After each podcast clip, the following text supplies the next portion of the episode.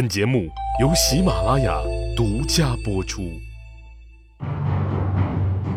乱世图存，变法逆袭录，国运浮沉，君王一念间。看两千五百年前的战国乱世，各国如何解锁强国路。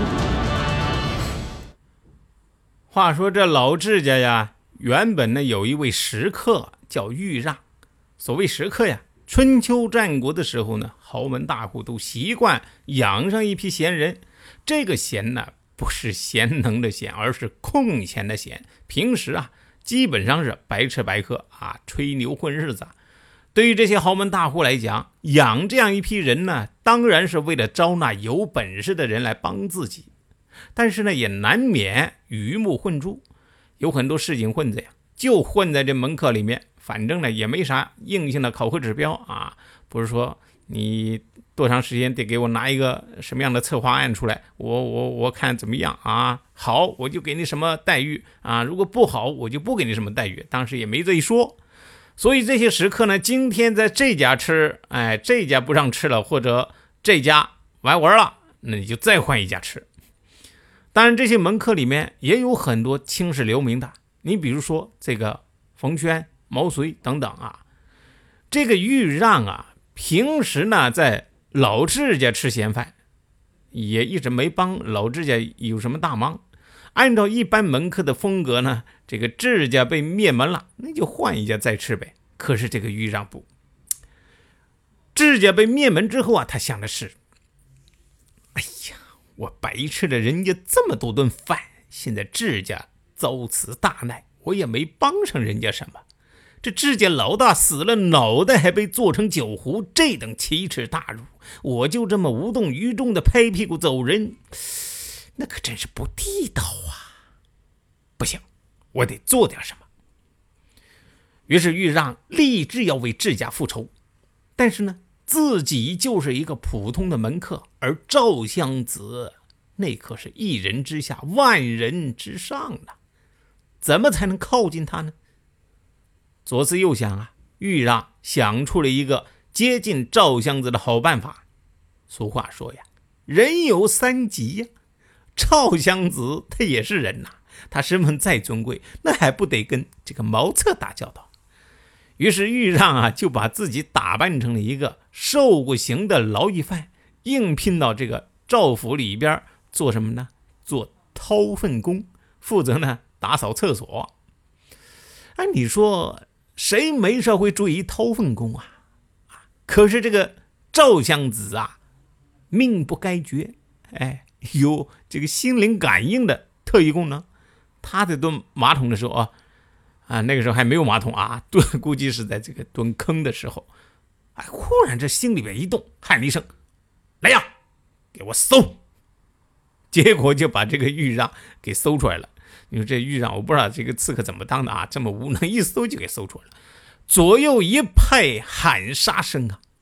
赵襄子呢却不同意，他说：“智伯死了，一个后人都没有，而这个人呢，却要为智伯报仇，显然是一位不图名不图利，是真正的有情有义之士啊！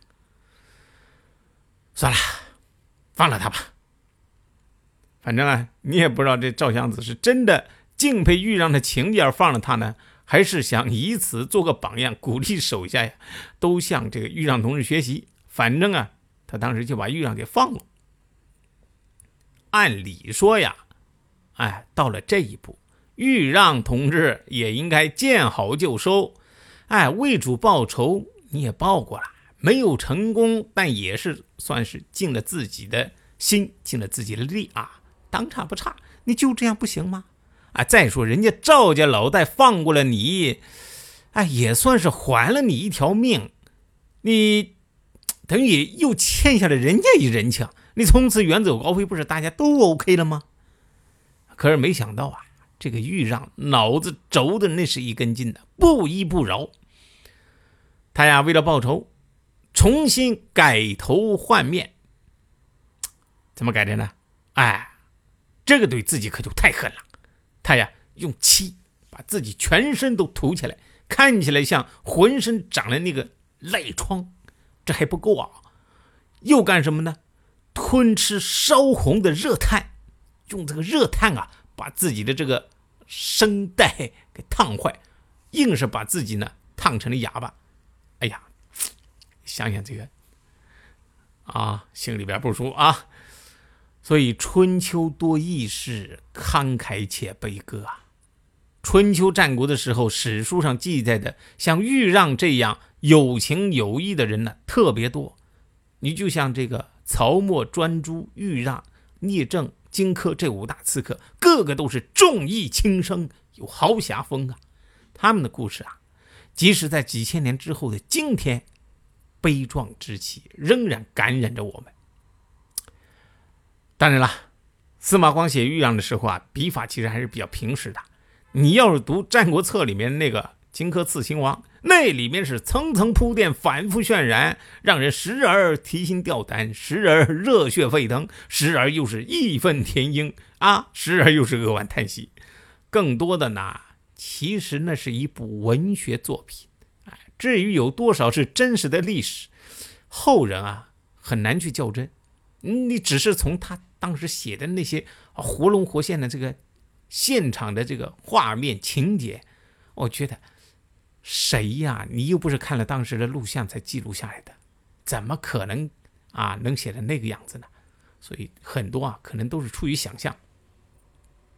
话说这个豫让啊，一心要替这个智伯报仇，硬生生的把自己啊折腾成了一个满身赖疮的哑巴。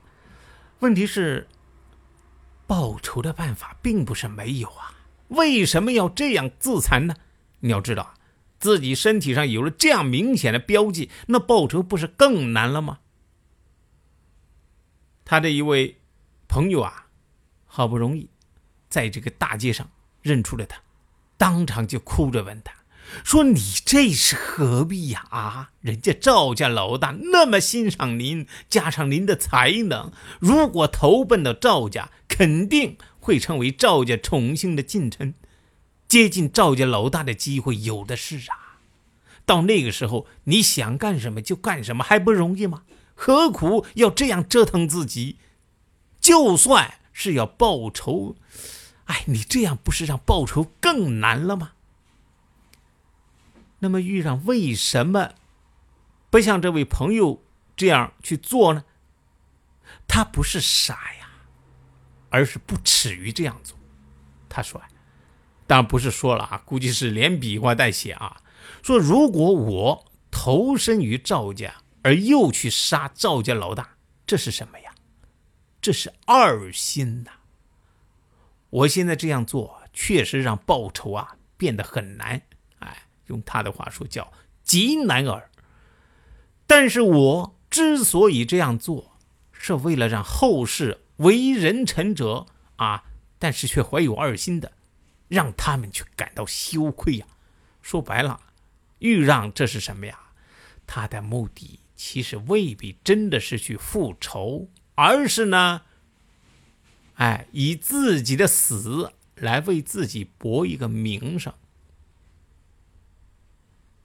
所以，对于豫让来说呀，忠诚那是第一位的，甚至超过了报仇本身。为了忠诚，他愿意选择更加危险的报仇方法，愿意自残。唯独不愿意的就是让自己忠诚的名声受到一丁点儿的玷污。他这是要用自己的命为后世人臣立一根忠诚的标杆这就是豫让。你说他迂腐不知权变？对的，你说他愚忠，啊，不懂审时度势，哎，也可以，他就是一个为了气节可以不要命的人。当然，在西哥看来，你也可以把他理解为一个不惜用自己的死去沽名钓誉的人。像这个豫让这样的人啊，后世有，哎，不少，特别是你像。到明朝的时候，那些文官，哎，天天跟这个皇帝顶牛，哎，以乐于这个这个皇帝罚他打屁股为荣。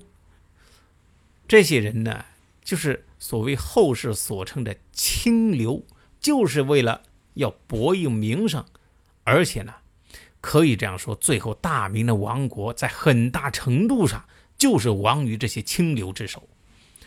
啊，咱话不扯远啊，再回到豫让，你说像豫让啊、西疵啊这样的人呢，他们都是有德有才的人。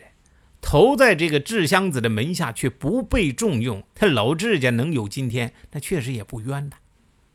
对于豫让啊，赐造的结果，哎，那是不言而喻。《资治通鉴》记载呀，有一次赵襄子出门，豫让啊就埋伏在桥的下面，等智襄子马车走到桥上，这老兄啊，哎呦，这一次又走了狗屎运，不知道是这个豫让浑身的气味把马给吓着了，还是哎咋的？马呀，到桥上以后就受惊了。哎，赵襄子又让人一搜，毫不费劲，把这个豫让又给逮住了。这一回呀，哼，说什么也不能饶了，遂杀之。晋阳之战以后啊，韩魏赵完全掌握了晋国政治的话语权，晋侯呢，反倒成了一个彻底的摆设，三家分晋的。却不是朝夕可以完成的，是晋阳之战以后几十年间逐步完成的。因为啊，你得把三家像拼图一样的零碎土地不断的归拢，然后置换，哎，变成完整的领土。但是不管怎么说呢，这样一个悲剧性的事件啊，让一个强大的晋国不复存在，把这个中原大地从此带入了。战国时代，三家分晋到底能不能避免呢？司马光又是怎么看的呢？放眼现代呀，我们又该从中得到什么样的启示？且听下回分解。谁按下了礼崩乐坏的启动键？哪些小弟逆袭成带头大哥？哪些大哥被带进了坑？又有多少君王魂断强国路？西哥从《资治通鉴》《战国策》《史记》中筛出战国大事件，为您剖析国运密码，轻松理清战国乱史。